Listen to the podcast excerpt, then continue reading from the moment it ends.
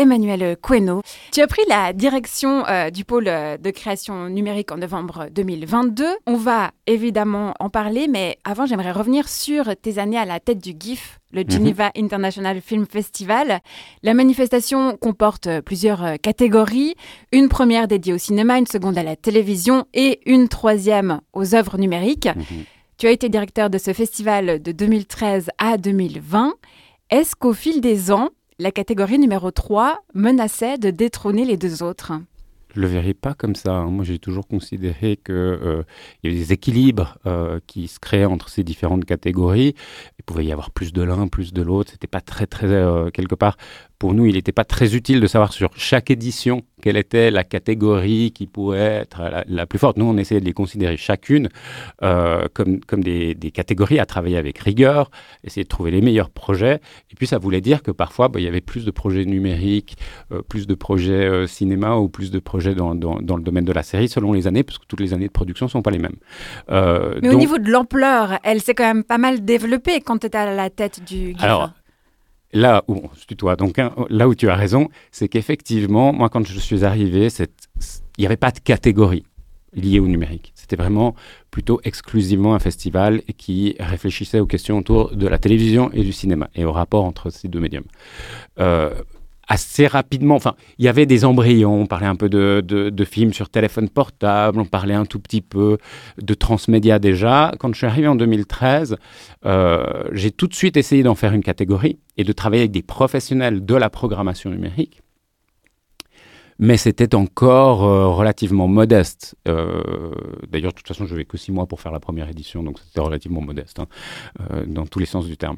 et dès 2014, on a eu un premier, je pense, euh, choc esthétique en mhm. voyant euh, les, premiers, les premières œuvres immersives bricolées encore à l'époque sur euh, des kits de développement Oculus. Hein, donc, c'est l'ancêtre de ces casques aujourd'hui de réalité virtuelle qu'on a.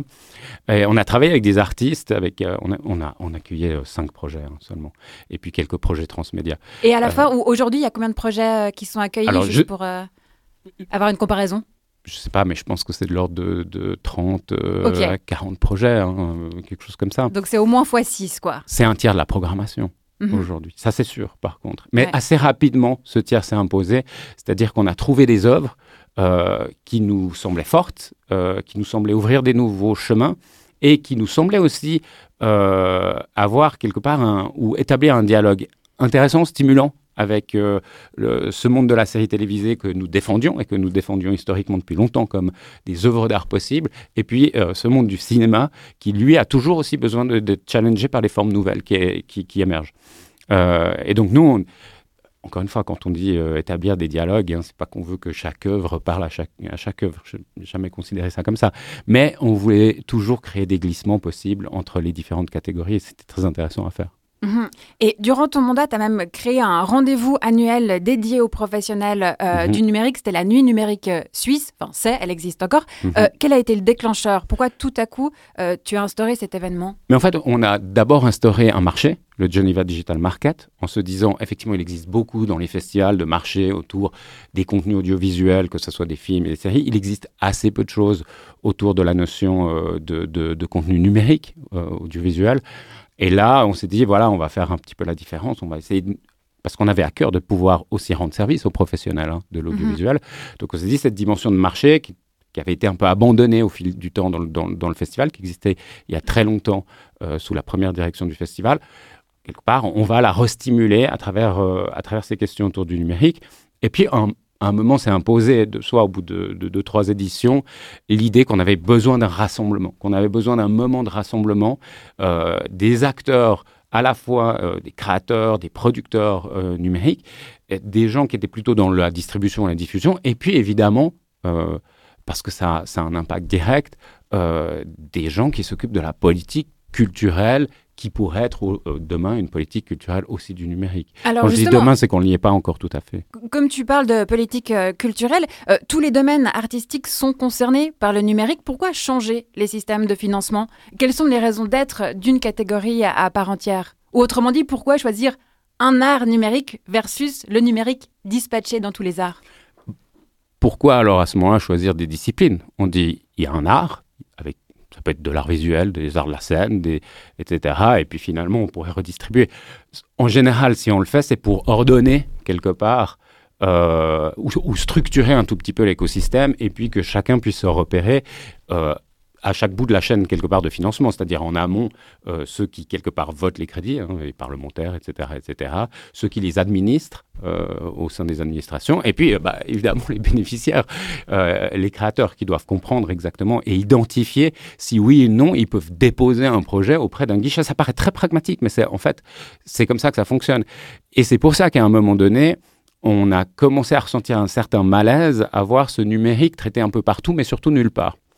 Euh, c'est-à-dire que comme ce n'est pas une politique publique euh, culturelle, le numérique, spécifique, à un moment donné, on s'est dit, il y a un grand risque, c'est qu'effectivement, moi, je suis porteur d'un projet nativement numérique.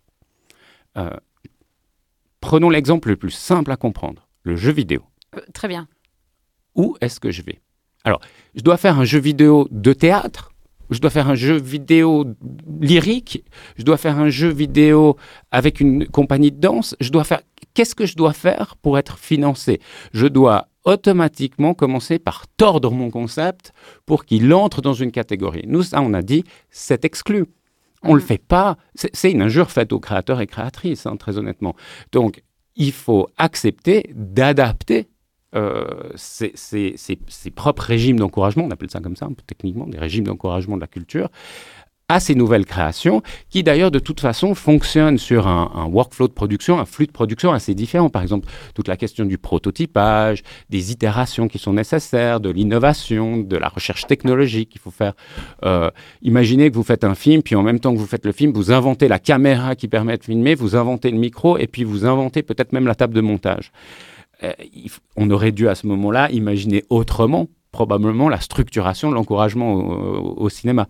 Mhm. Donc c'est pour ça que nous disons, il est important que ces créateurs et créatrices numériques puissent quelque part déposer des demandes euh, dans des guichets qui sont adaptés à leurs besoins. Puis il y a une autre chose, c'est que, euh, et, je pense que pour les acteurs de la culture, c'est indispensable.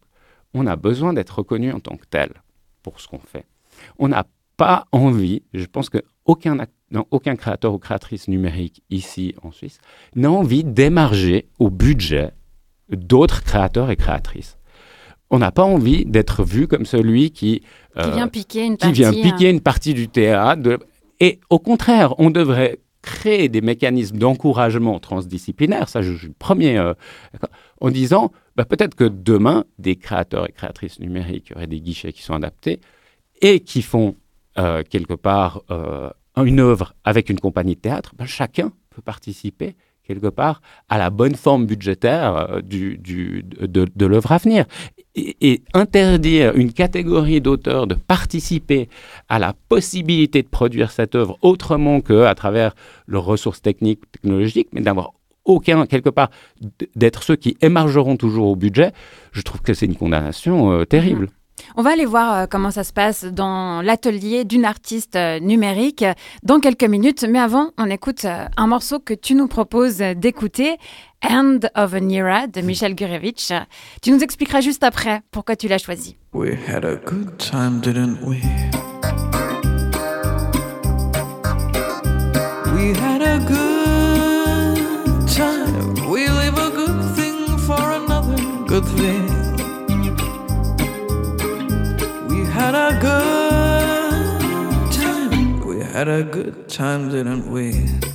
Emmanuel Coeno, est-ce que tu nous as proposé ce titre End of an Era, la fin d'une ère, car l'époque des œuvres d'art sans technologie est révolue Absolument pas. Alors pourquoi bah, Parce que simplement j'ai un rapport assez direct, personnel à la musique. Euh, et que Michel Gurevitch est une artiste que, j'adore entendre, que j'écoutais en plus. Euh, j'ai eu l'occasion de la voir à Berlin l'année passée. Et, euh, moi, j'aime exclusivement, pratiquement, les chansons déchirantes de séparation. je trouve qu'on n'est jamais mieux dans la musique que quand on est malheureux. Et, je trouve que cette chanson dit une certaine ambiguïté d'une séparation entre deux êtres qui sont croisés, qui ont vécu quelque chose. Et elle le dit avec beaucoup de douceur, avec beaucoup de, de nostalgie. à cette espèce espèce de d'air russe, parce que, qui, est dans l'ADN de la musique de, de Michel Gurevitch, mais, mais, toujours teinté de quelque chose de très contemporain et d'un peu, d'un peu électro comme ça. Donc voilà, c'est une artiste qui me touche au plus haut point et je trouve qu'il y a toujours aussi une petite pointe d'ironie et d'humour dans ses. Euh, merci pour la découverte en tout cas. Euh, on, vit, on va revenir à, à, nos moutons, à savoir à la création numérique. Euh, on vit dans une euh, société du tout numérique où en tant que citoyen, citoyenne, on n'a plus le choix, on doit passer euh, au numérique. Euh, est-ce pareil pour les artistes Ils et elles doivent euh, s'adapter ou périr? Non. Non, ça serait terrible et puis ça serait moche. Et moi, j'aimerais pas d'une société comme ça personnellement. si nous, nous défendons la possibilité d'artistes numériques d'accéder quelque part à de la reconnaissance, à des lieux de diffusion, à, des, à des, canaux de, de financement, c'est surtout pas euh, pour encourager l'ensemble des artistes à faire pareil. C'est plutôt de dire justement il y a une complémentarité possible qui peut s'installer mmh. dans le monde des arts, qui est peut-être saine, que les arts dialoguent. Ça, euh, c'est fondamental. Qu'on s'adapte quelque part à la société dans laquelle on vit. Pourquoi pas? Mais, mais, mais, mais avec un petit soupçon de ma... Je vois pas pourquoi la littérature aurait à s'adapter à, à, à l'époque. je suis très content de lire un livre que certains écrivains, certains se disent bah, je peux écrire autrement. Euh, je peux tenter des expériences nouvelles parce qu'il y a des, modes de diffusion de cette littérature. Mais, mais, mais certes, chouette, super, mais ça, ça ne doit pas se faire au détriment du reste. D'ailleurs, pour moi, l'histoire entière de la culture, c'est qu'une espèce d'accumulation constante, mhm. sans fin. Et c'est ça qui, qui, donne le vertige et, et, qui rend, je pense, les gens euh, qui, qui, aiment la culture, si quelque part sereins sur l'avenir de ce que, ce que sera la culture.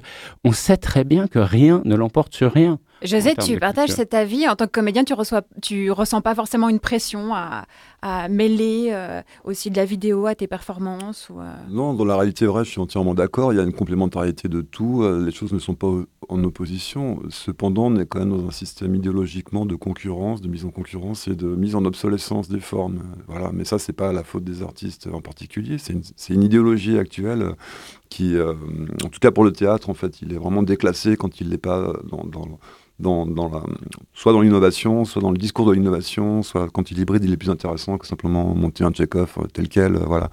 Et j'espère que ça passera parce que ça commence à vraiment suffire. Quoi. Emmanuel Queneau, au niveau des savoir-faire, quelle formation existe en Suisse? Oh, il, commence à en exister euh, beaucoup et en tout cas suffisamment. C'est-à-dire que depuis très longtemps, et là aussi, on doit, on doit les remercier, les féliciter. Les écoles d'art ont compris euh, qu'elles devaient pouvoir créer des filières de formation autour de ces, euh, pratiques euh, numériques.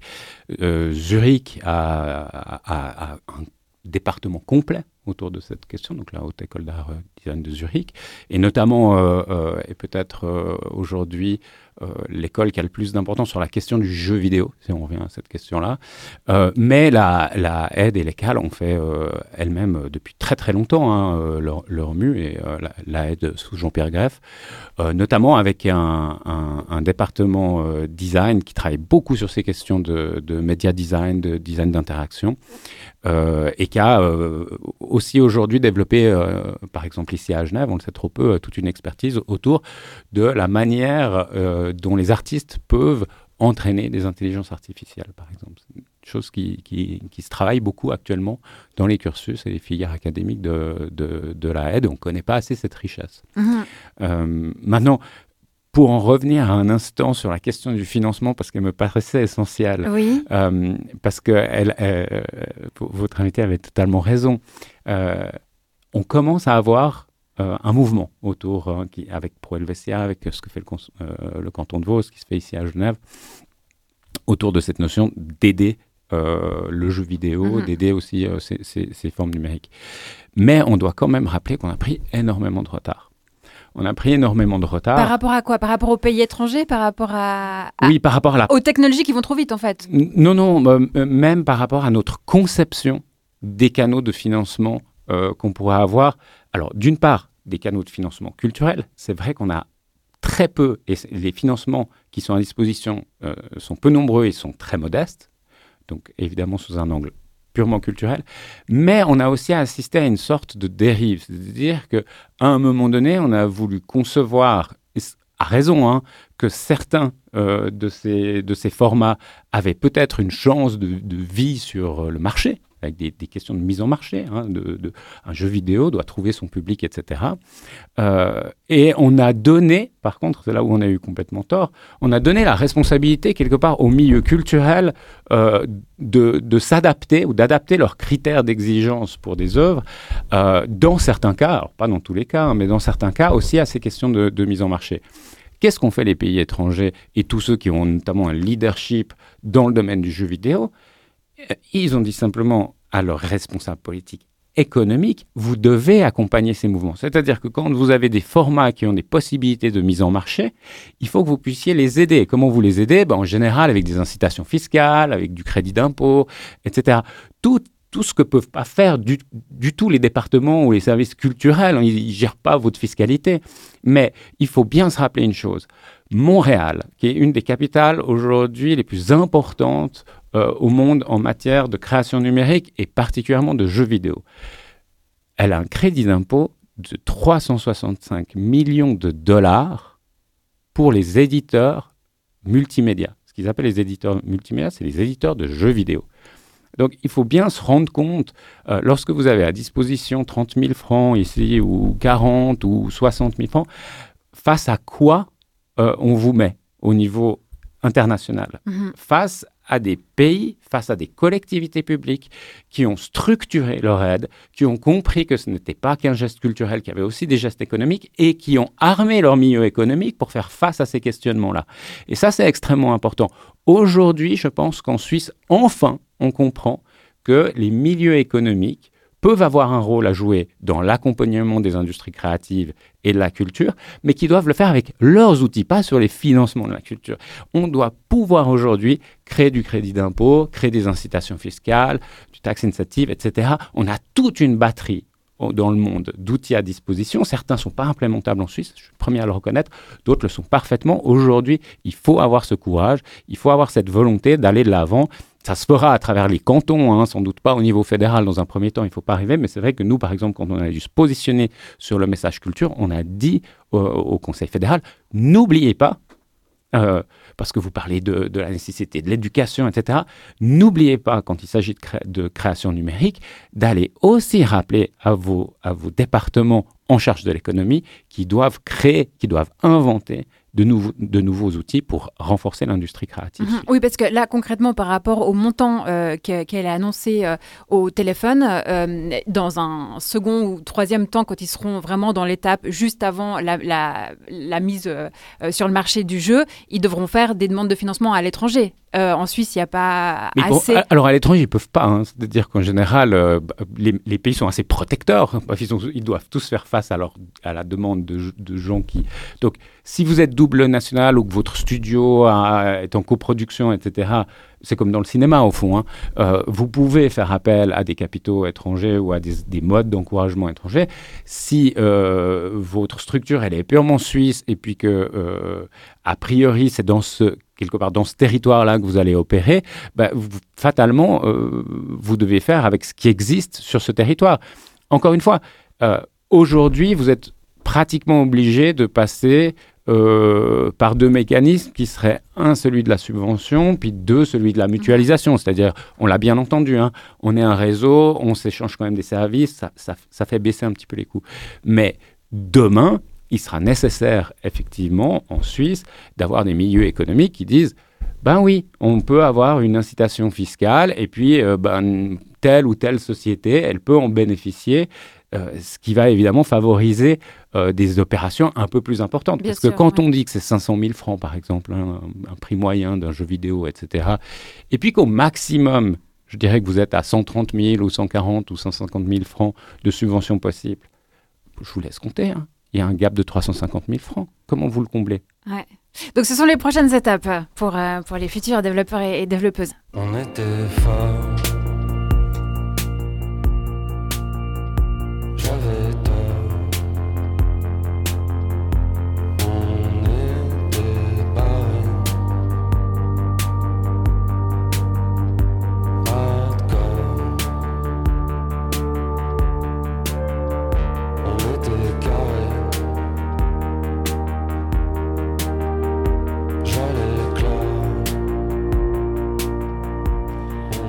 Malheureusement pas écouter dans son entier cette musique parce qu'on a encore plein de choses à dire, mais vous êtes bien dans Midi Bascule et on entame la dernière partie de l'émission. Aujourd'hui, on parle euh, art digitaux avec le directeur du pôle de création numérique, Emmanuel Queno. Euh, Odezen, c'est un groupe qui te plaît beaucoup un groupe que j'ai eu la chance de recevoir quand j'étais au GIF, c'était un super documentaire. Euh, non, mais c'est surtout quel groupe. Ils ont inventé vraiment une, forme de, musicalité, une, forme d'utilisation du, mot. Et ils ont fait le concert le plus mémorable d'il y a un ou deux ans, je ne sais plus maintenant, euh, que j'ai jamais vu de ma vie, je crois. C'était dans un tout petit festival, mais génialissime, qui s'appelle le Jval. Hein, et qui donne sur les vignes, quelque part à Bognon, comme ça. Et ils ont fait euh, un, truc de, un truc de fou. Et, et qu'est-ce qui l'a rendu mémorable? L'énergie absolument incroyablement folle de ces gars et leur gourmandise à être là et à tout donner. Alors qu'il y avait 40 euh, personnes. Waouh ça, donne envie. L'année dernière, le pôle de création numérique a lancé un premier appel à projet au canton roman. Le but était de livrer sept regards sur la Suisse d'aujourd'hui. Le concours s'adressait surtout à la jeune génération d'artistes. Qu'est-ce qui était demandé précisément? Euh, oui, alors nous, l'idée, c'était vraiment de se dire comment on peut mobiliser ces, euh, nouvelles technologies euh, numériques pour raconter le réel, pour dire quelque chose d'aujourd'hui. Et, l'idée, c'était effectivement d'adresser ce petit défi avant tout à une jeune génération de créateurs et créatrices numériques qui effectivement n'avaient pas reçu énormément de soutien jusqu'ici. Donc nous, on s'est dit, le premier acte du pôle de création numérique, et tous nos appels à projets ne sont pas réservés à, euh, cette, catégorie-là de créateurs, hein, bien sûr, mais le premier acte qu'on voulait faire, c'est dire, vous qui avez jusqu'à maintenant eu peu la possibilité euh, d'être euh, d'être complètement ou totalement pris au sérieux par, par ceux qui gèrent des canaux de financement, eh bien, à vous, on va adresser ce, défi parce qu'on sait, on sent que vous êtes apte à le relever. Et les, et les projets qu'on a eus étaient des projets merveilleux. C'est vrai, comment les avez-vous sélectionnés? Ceux, qui ont retenu votre attention ont-ils des points en commun? Alors nous, au pôle, nous, on s'est occupé euh, purement euh, de créer euh, une base réglementaire et puis des critères d'éligibilité, etc., puis de vérifier que ces critères, ils étaient bien respectés. Puis ensuite, on a pris un comité d'expertise qui était composé, et c'était un des, un des enjeux aussi, de journalistes euh, on, a, on a fait ce projet intégralement avec la RTS. Euh, ils ont apporté aussi d'ailleurs des, financements importants et je les remercie. Euh, et puis on s'est dit avec ces journalistes qu'ils allaient non seulement expertiser les projets, mais aussi les accompagner, puisque c'est des projets qui ont une forte territorialité. On a demandé euh, aux bureaux régionaux de la RTS de bien vouloir quelque part nous mettre à disposition des grands connaisseurs du terrain local pour aider chaque projet à trouver, à s'ancrer complètement dans une territorialité suisse. Certes, on avait besoin d'autres moins, hein, mais aujourd'hui, ils travaillent comme ça un petit peu en commun. C'est un, super, euh, de, de super rencontres. Alors si j'en choisis un au hasard, on a par exemple Johan Douillet qui propose Carbovirium mhm. euh, sur l'activité en ligne des foyers romans et, leurs émissions carbone. Euh, là, comment ça fonctionne justement euh, Comment ils collaborent avec le, terrain et... Alors c'est un projet vaudois qui est aussi lié à une école d'ingénierie. C'est ça qui est intéressant aussi. Hein. On est toujours avec des artistes qui arrivent à jouer avec la frontière de la science, de la culture, etc., ou plutôt se déjouer de ces frontières-là. Et puis, euh, ce qu'il fait, c'est que, au fond, il s'est dit, il faut qu'on arrive à manifester. Effectivement, quand on utilise euh, le numérique, euh, bien fondamentalement, on pollue. quand on utilise beaucoup de choses, on pollue. Mais on devrait pouvoir le, comprendre et le manifester, notamment au niveau du streaming. Et donc, lui, s'est proposé d'installer dans des foyers euh, petites box hein, qui permettent d'enregistrer de, toute l'activité de ce foyer intégral, de ce foyer en termes de données. Euh, et puis, ces données, elles sont retransmises immédiatement à une sorte de machine un peu folle, à docteur Tournesol, comme ça, euh, professeur Tournesol, euh, qui émet des, fumées des rapports. et qui, elle, peut être vue vraiment comme une œuvre d'art de, et de design.